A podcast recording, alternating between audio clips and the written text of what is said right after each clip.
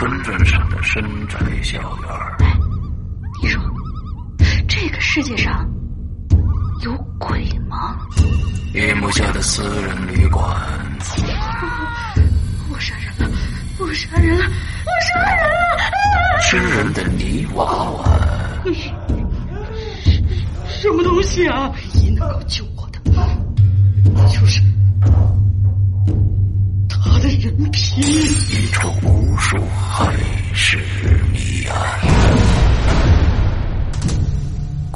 天为你带来蒋家小院作者清水衙门，由龙鳞播讲。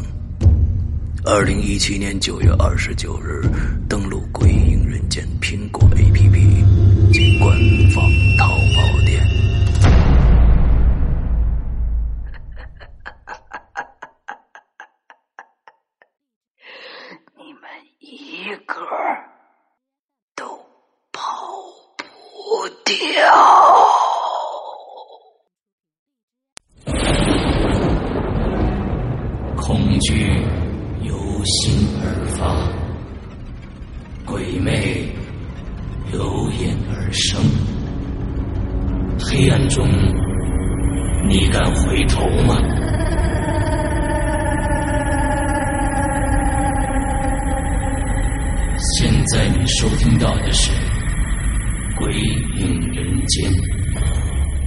二零一七年万圣节跨夜直播之恐怖电影。作者：令行一，由刘诗阳播讲。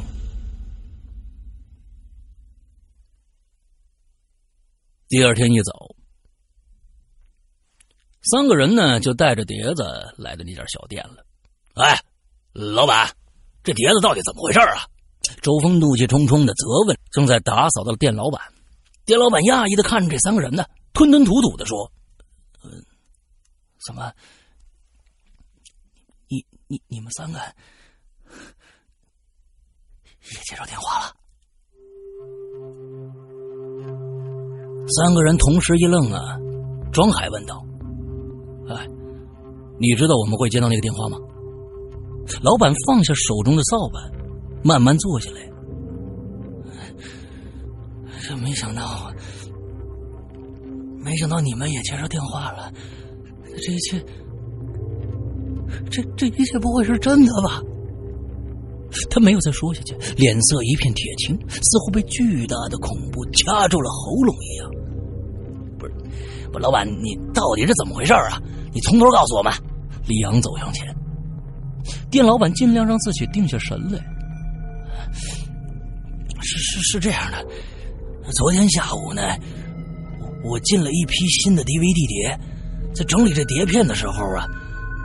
我就发现了几张 DVD 片，这个碟片中间呢，夹了一张 VCD，就就是这张《午夜凶铃》。我当时感到奇怪呢，我说我没订这碟子呀，我就打电话给供货方，他他们也说不知道。我有点好奇了，我说这里面什么呀？我就把这碟给给看了。结果这碟子一放完，电话铃就响起来了。我接起电话，先是没人说话，过了一会儿，有个女的就跟我说，说了一什么词儿，我也听不懂。后来啊，我我就打电话问我一朋友，他告诉我那是日语，意思是七天。你们，你你们也接到一样的电话了是吧？店老板说完这段话，打了个冷战。三个人面面相觑，几秒钟以后，周峰就问：“哎，你你接这么奇怪的电话，那你还租给我们？不是，我本以为是什么凑巧跟我开玩笑呢，再加上你们又说你们不是想看恐怖片吗？我就，可是我真没想到你们也会接到这个电话呀，老板，这么说。”除了你之外，我我们是第一个租这碟子的人吗？老板点了点头，又神色紧张的说：“你们说，这这七天以后不会真发生什么事儿吧？三人无言以对了。庄海呢，拉了他们一把：“行了，算了，那咱们走吧。”走出这家碟子店，几个人呢都没说话。这件事儿实在是太离奇了，太不可思议了。在街上漫无目的的走了几分钟，嗯，周峰突然说了：“哎，哥几个，我想到一主意，可以试试这碟子是不是真的有鬼。”庄海和李昂停下脚步望向他。咱们这么着，咱们呢，再去找一个人来，再看一遍这碟子，看这电话会不会再打过来。哎，周峰啊，我们还没搞清楚这碟子到底怎么回事呢，这样做合适吗？李昂也想了想，我倒觉得可以试一下。哎，反正咱们现在也不知道七天以后是不是真的会发生什么，就别管这么多了。哎，我觉得。咱们现在就去找去。咱们，咱们三个一起去。李昂和庄海啊，立刻就明白周峰的意思了。三个人随机去找一个人，就谁都没有事先作假的可能性了。在学校的运动场上，三个人呢见到了正在打篮球的顾阳。这是他们以前认识的一个朋友，和庄海呢同在中文系。哎，顾阳，一个人练球呢。庄海走上前和顾阳搭话：“哎，没事闲的，今天下午也没课。哎，你们呢？哎哎，顾阳，我们刚租了个碟子，准备回去看呢。你跟我们一起看得了。什么片子？恐怖片。嘿，你大白天的看什么恐怖片啊？”太没气氛了吧！哎，顾阳，那你去吧。庄海生怕顾阳说不，这附近就没看着他们认识的人了。顾阳想了想，行，反正也没事走吧。说完，他抱起篮球，跟他们走了。周峰和李阳松了一口气啊，他们没想到这么快就找到实验者了。到了他们合租的房子，三个人迫不及待的就请顾阳坐下，将碟子呢再次放入影碟机里。同样是模糊不清的恐怖画面，周峰三个人呢又硬着头皮看了一遍。十几分钟以后，碟子放完了。怎么？这这这就完了？这什么呀？这不就是翻拍《午夜凶铃》吗？啊！顾阳不解的望着庄海。哎你们怎么都不说话呀？庄海他们根本没心思搭理顾阳，三个人呢都神情紧张的呀，盯着茶几上的电话机。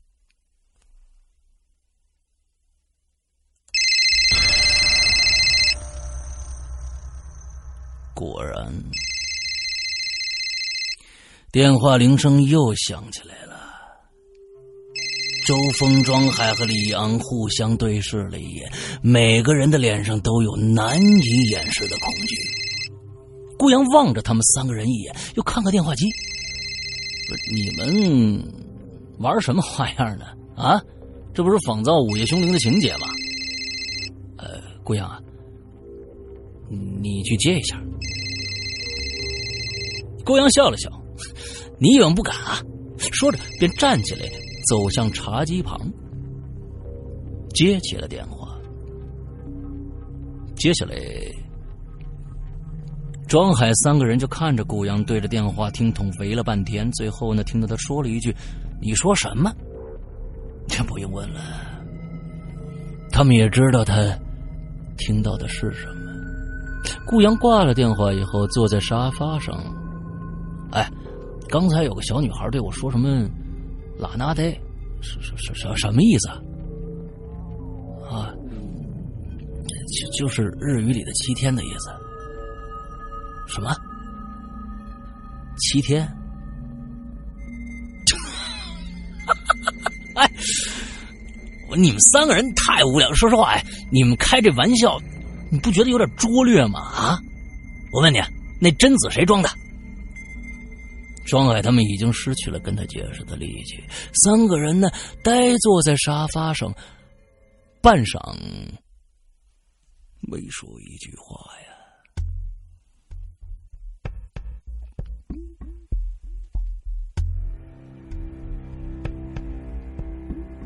杜阳走了以后，三个人用接近两个小时的时间，将房子彻底搜了一遍。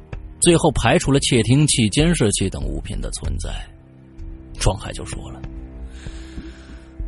我看这事儿有点邪门啊！哎，这咱们找了顾阳以后，直接就到这儿来了，根本没有其他人知道啊！可可这电话……”周峰越来发觉这事儿不可思议了。李阳沉默了片刻，说：“哥几个，我看咱咱们报警吧。”我也想过报警，可是说出去，警察会相信吗？这种事情，连咱们自己都难以置信呢。我这不管怎么样，还得试试吧。也许公安局曾经接到过类似的案情呢。啊，也许咱们并不是第一批看碟子人呢。哎，对对对，就这么办。周峰和庄海拍了板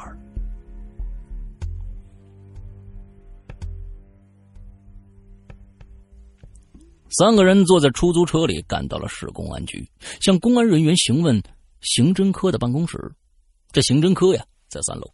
三个人呢，风风火火的赶过去，在爬到二楼楼梯拐角的时候，周峰和李昂啊，并没有注意周围，一个劲儿的往上走。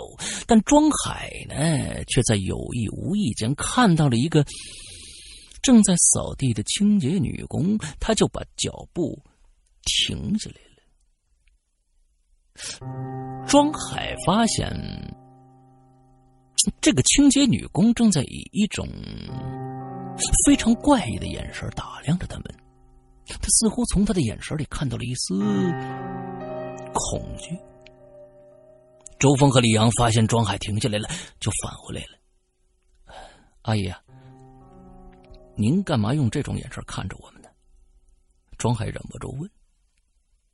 清洁女工呢，紧锁眉头，有一种捉摸不透的迷茫。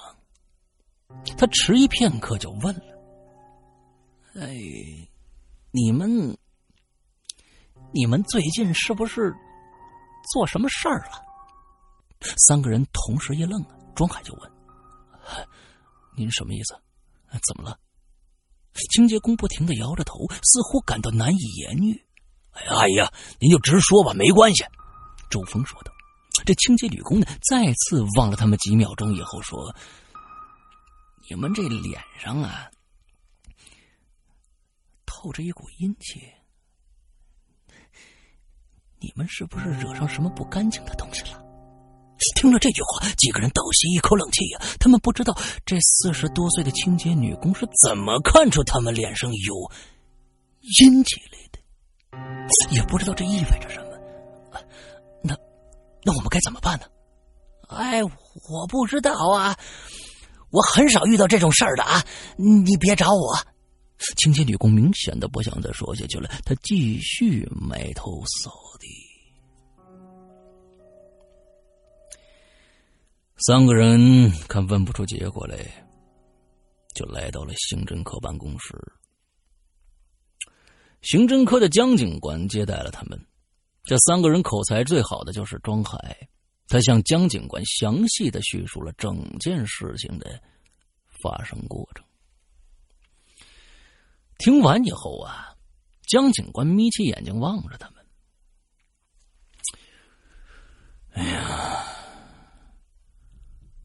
我不觉得你们像那种无所事事的闲人呢。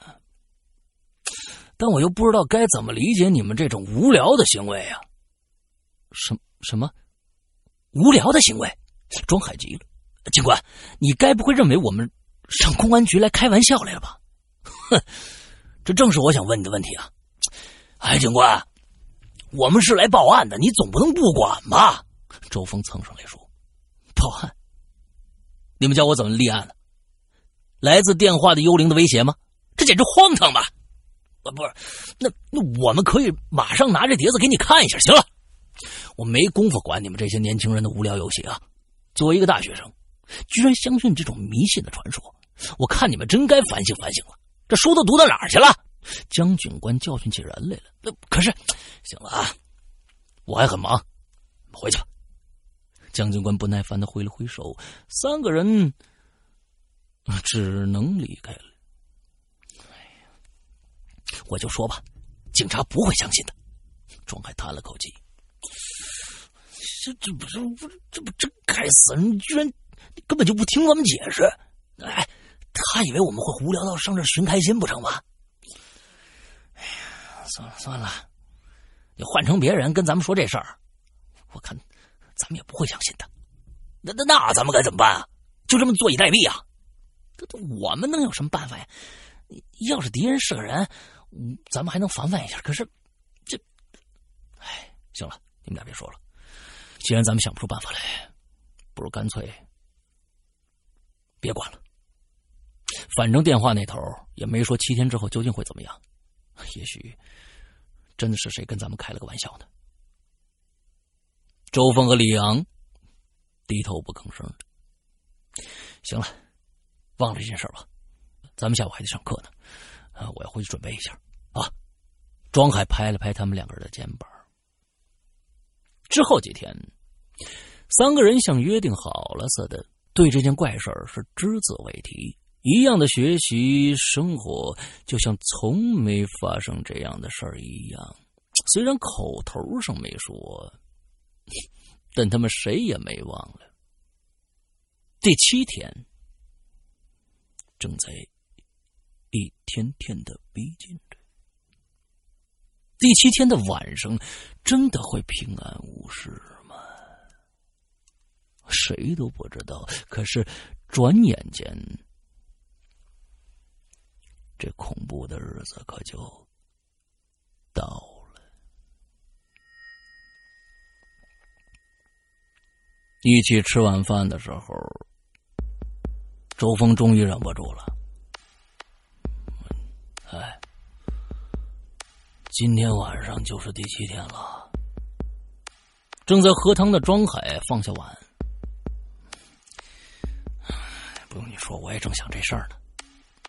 咱们真的不做点什么吗？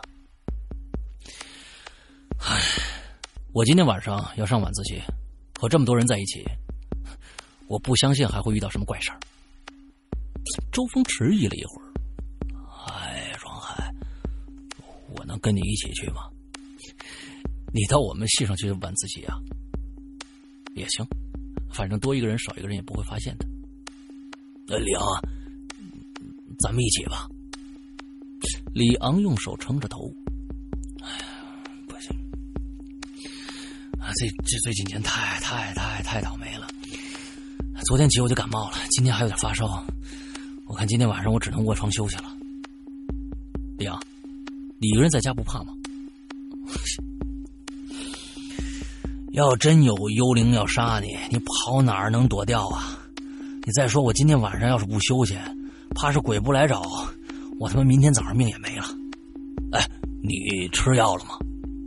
哎，行行，你别管我了，我回去睡一会儿就没事了啊。哎，那你小心点啊。哎，行了，我知道了。吃完饭。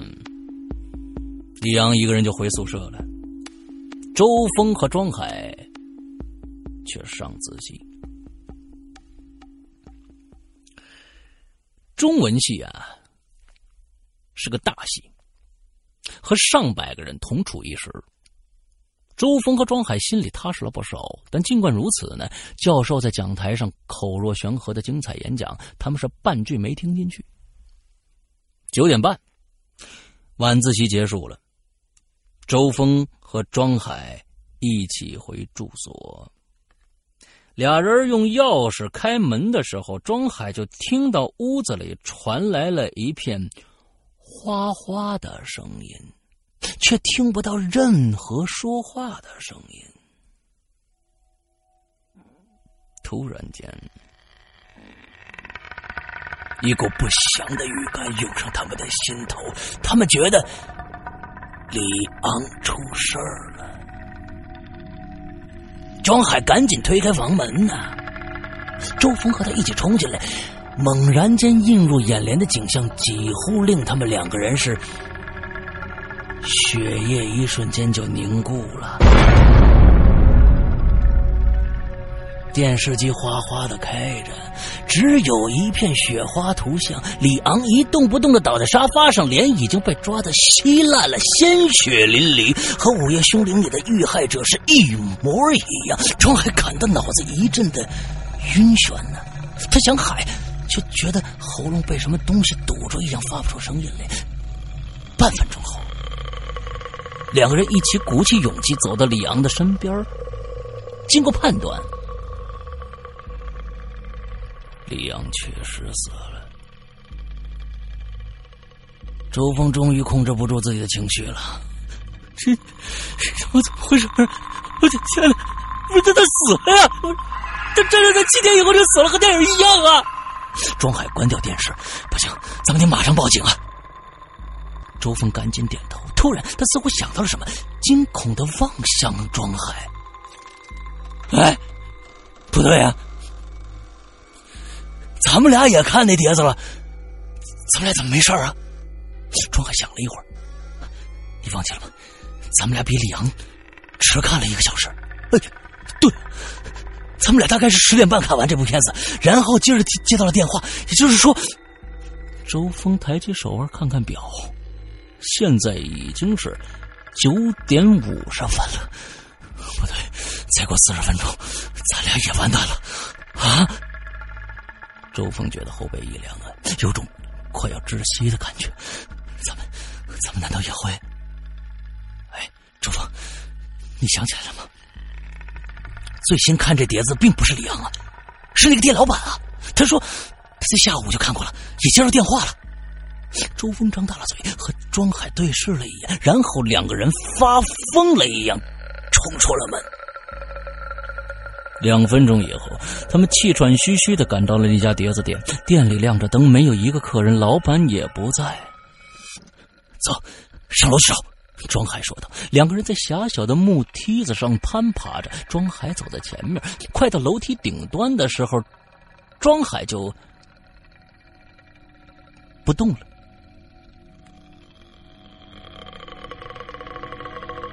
周峰心一紧呢，他低声的问。哎，你看到什么了？庄海没说话，他爬下了三楼，周峰跟在后边。他们爬上了三楼，周峰跟在后边，几乎一模一样的一。电视机开着，店老板斜倒在皮椅上，满脸抓痕和鲜血。周峰瞪大了充满血丝的双眼，他捂住嘴，不让自己叫出声来。庄海壮着胆子走上前两步，他注意到店老板脸上的血早就干了，显然死了不止一会儿了。庄海不敢再看了，他吐了口气，对周峰说：“咱们，咱们赶紧下去吧。”但周峰却像失控的野兽一样大声喊起来：“ 这这天哪！他们俩都死了，接着就轮咱们俩，谁都救不了咱们了！你冷静点，你冷静点，咱们静下来想想，想想，一定会找到方法的，一定能救咱们两个人。不是有什么方法呀？有什么方法？如果凶手真的是个凶幽灵的话，警察都他妈救不了咱们两个人呢！”庄海紧皱着眉头想了一会儿。我们从头想一下，这件事从一开始，哎，先是在都是按照《午夜凶铃》这个电影的剧情发生的。那么，如果整件事情和电影里一模一样，超越了我们的认识，是一个灵异事件，而它又和电影情节一模一样，那么事情就好办了呀，好办了。为什么呀？你记得吗？在《午夜凶铃》这部电影里边，女主角最后没死，是因为她在无意中找到了自救的方法，从而避免了幽灵对她的袭击啊！啊，是，我想起来了，这个方法好像是，对，没错，将这录像带再拷贝一份。对呀，那张帖子在咱们租的房子里，快去拿去。不用了，我在他身上呢。本来打算交给警察的。那行，咱们赶快刻录两场，时间不多了呀。庄海看了看表，现在已经十点零五分了。两个人飞奔上街。这个时候，街道已经略显冷清了，大多数的店都已经关门了。周峰和庄海乘坐一辆出租车沿街寻找能刻录光盘的商店，但是过了十多分钟都没找到一家开门的。两个人是心急如焚的。庄海再次看表，是已经十点二十分了。就在快绝望的时候，周峰指着车外大喊了一声：“，那有家店，那有刻录机啊！”两个人飞快的冲进那家复印店，店主用惊讶的目光看着满头大汗的他们。老板，赶紧刻录两张光盘，快！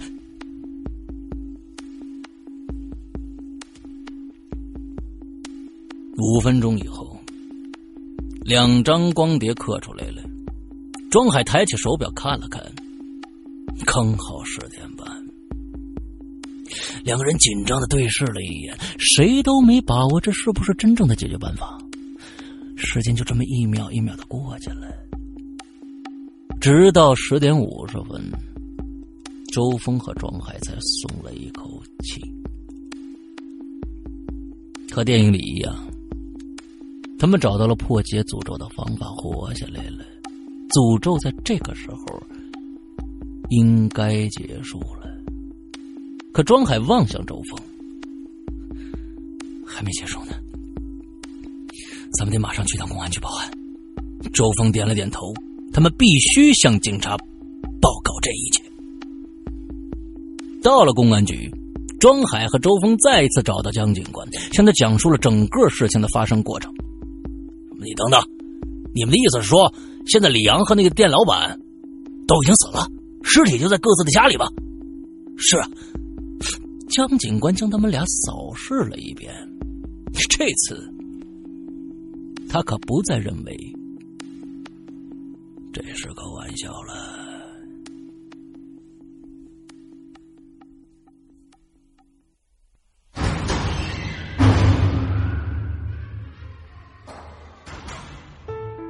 刚刚你收听到的是《鬼影人间》惊悚系列音乐剧。更多精彩，请关注新浪微博“鬼影人间”。苹果手机用户请搜索 App Store 关键词“鬼影人间”，即可免费下载精彩 APP。夜深人静，恐惧来袭，你准备好了吗？